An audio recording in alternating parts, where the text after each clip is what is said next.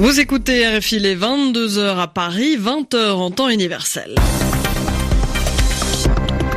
Andréane Mélard. Bienvenue dans votre journal en français facile. Avec moi pour vous le présenter, Zéphirin Quadio. Bonsoir Zéphirin. Bonsoir Andréane, bonsoir à toutes et à tous. À suivre dans ce journal, les élections législatives en Israël. Une heure après la fermeture des bureaux de vote, les premiers sondages de sortie d'urne publiés par la télévision donnent Benjamin Netanyahou au coude à coude, c'est-à-dire quasiment à égalité avec son principal rival Benny Gantz. On en parle avec notre correspondant dès le début de ce journal.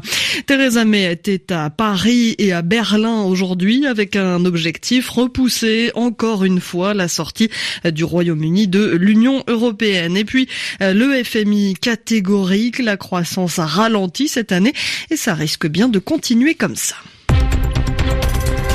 Le journal. Un journal. En français facile. En français facile. Et d'abord, la fin d'une journée de vote en Israël. Oui, ça y est, les bureaux ont fermé il y a une heure. Des élections législatives anticipées demandées en décembre par le Premier ministre Benjamin Netanyahou. Ce dernier euh, brigue un cinquième mandat. Les résultats sont serrés selon les sondages de sortie d'urne publiés par les chaînes de télévision. Selon ces premiers chiffres, le parti de Benjamin Netanyahou est quasiment ex aequo c'est-à-dire à égalité avec son principal adversaire Benny Gantz, un ancien chef d'état-major qui dirige une alliance de centre droit, mais l'un comme l'autre ont revendiqué la victoire. Pour en parler, on retrouve tout de suite Muriel Paradon à Tel Aviv. Muriel, bonsoir. Alors, dans le QG de Benny Gantz, c'est l'explosion de joie. Oui, devant l'écran géant qui annonçait Résultat légèrement positif pour Benny Gantz, les militants ont explosé de joie, certains dansé au son des tambours, d'autres ont pleuré d'émotion. C'est un miracle. C'est fantastique, ont déclaré plusieurs d'entre eux. C'est fini maintenant pour Netanyahou, le Premier ministre sortant. Benny Gantz va apporter le changement selon eux. C'est un homme honnête, un bon dirigeant, lui qui a été chef de l'armée. Ces militants attendent que les choses changent dans tous les domaines, la sécurité, faire la paix avec les Palestiniens, le social, l'éducation, arrêter aussi les divisions entre Israéliens. Pourtant, il faut rester prudent car les résultats sont très serrés. Ce ne sont que des estimations. Vous l'avez dit, il faudra attendre plusieurs heures avant d'avoir des résultats définitifs. Israël a déjà connu des revirements de tendance en une nuit durant des élections. Le pays s'était couché avec un Premier ministre et s'était levé le lendemain avec un autre. Donc, prudence encore une fois. Muriel Paradon qui nous parlait de Tel Aviv ce soir. L'une des informations de la journée, c'est la nomination d'Abdelkader Ben Salah au poste de président par intérim en Algérie. Le président de la Chambre haute du Parlement algérien, Abdelkader Ben Salah, il y a quelques instants à la télévision, Abdelkader Ben Salah a promis un scrutin présidentiel transparent et régulier, un scrutin qui sera organisé sous 90 jours. C'est donc lui qui va lancer la transition demandée par les manifestants en Algérie depuis le 22 février. Une décision et un nouveau président par intérim qui n'a pas calmé les esprits. Tout de suite après l'annonce de sa nomination, des milliers d'étudiants se sont rassemblés dans le centre d'Alger. La police a tiré des gaz lacrymogènes et a utilisé des canons à eau.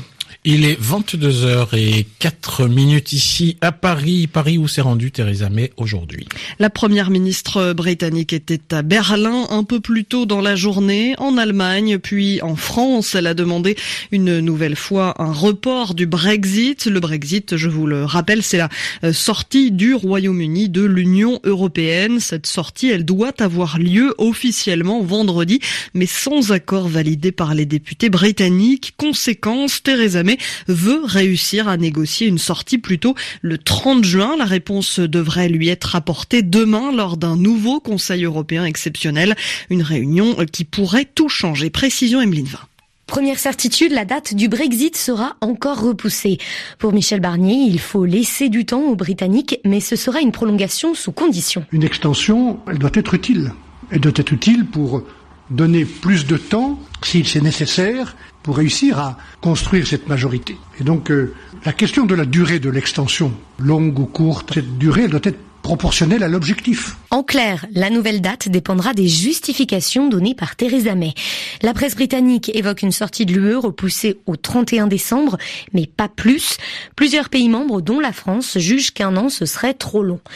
Pour Michel Barnier, l'intérêt des 27, c'est surtout d'éviter un no deal, et pour ça, il serait prêt, dit-il, à ajouter de l'ambition à la future relation UE-Royaume-Uni. Cette ambition, qui consisterait, par exemple, à ajouter au Free Trade Agreement, à l'accord de libre-échange, une union douanière, par exemple, nous sommes prêts en quelques jours, quelques heures, à améliorer et à modifier la déclaration politique. Le négociateur se dit prêt à toutes les hypothèses, y compris celle d'une révocation de l'article 50 et donc de l'annulation du Brexit. Et dans une lettre envoyée ce mardi aux 27 pays membres de l'Union européenne, le président du Conseil européen, Donald Tusk, plaide pour un report de ce Brexit pouvant aller jusqu'à un an maximum. Dans l'actualité économique, Andréane, la croissance qui a ralenti plus que prévu cette année. Et ça ne devrait pas s'arranger car elle risque de se dégrader encore l'année prochaine. Et dans le monde entier, c'est le Fonds monétaire international qui nous le dit dans ses perspectives de l'économie mondiale. La présentation a été faite aujourd'hui à Washington. Explication David Bachet. 70% de l'économie mondiale va ralentir en 2019. La croissance des économies de la planète est passée de 4% en 2017 à 3,6% en 2018 et elle ne devrait pas dépasser 3,3% en 2019 selon le FMI. Le Canada, la zone euro, plombée par l'Allemagne et l'Italie, puis le Royaume-Uni sont les plus frappés, suivis par les États-Unis et même l'Inde. Les pays émergents et en développement gardent une croissance forte, mais avec de grandes disparités et une tendance tendance malgré tout à la baisse. Seule la Chine connaît une prévision révisée à la hausse avec 6,3% attendu en 2019. Les causes invoquées pour expliquer ce ralentissement généralisé, la guerre commerciale entre la Chine et les États-Unis, les difficultés du secteur automobile, le durcissement du crédit en Chine ou encore les incertitudes liées au Brexit.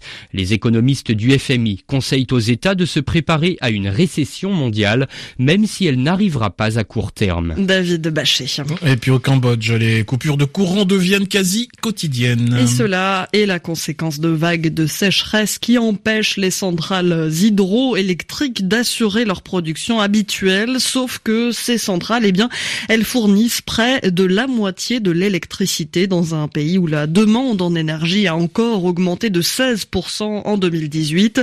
Du coup, il y a beaucoup de coupures de courant et cela ralentit grandement l'activité de la capitale du pays. À Phnom Penh, Juliette Duchesne.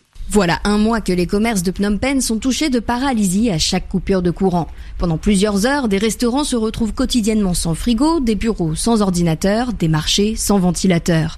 Mon est coiffeur et ça complique son activité. Tout le monde a chaud, tout le monde se plaint.